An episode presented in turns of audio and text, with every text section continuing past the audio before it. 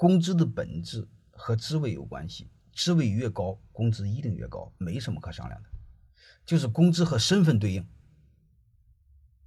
嗯，就是说白了，他只要是级别高、官大，就一定拿高工资，没什么可商量的，因为工资相当于这家公司对人才的尊重，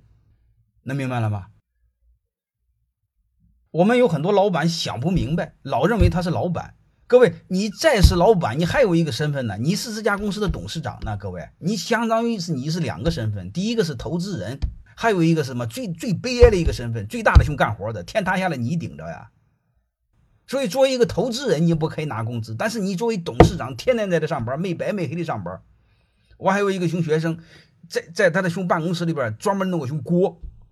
旁边还放个小床。没白没黑的在那工作，你说你一个人工作是三个人的工作，然后这个你还不拿工资，你不有病吗？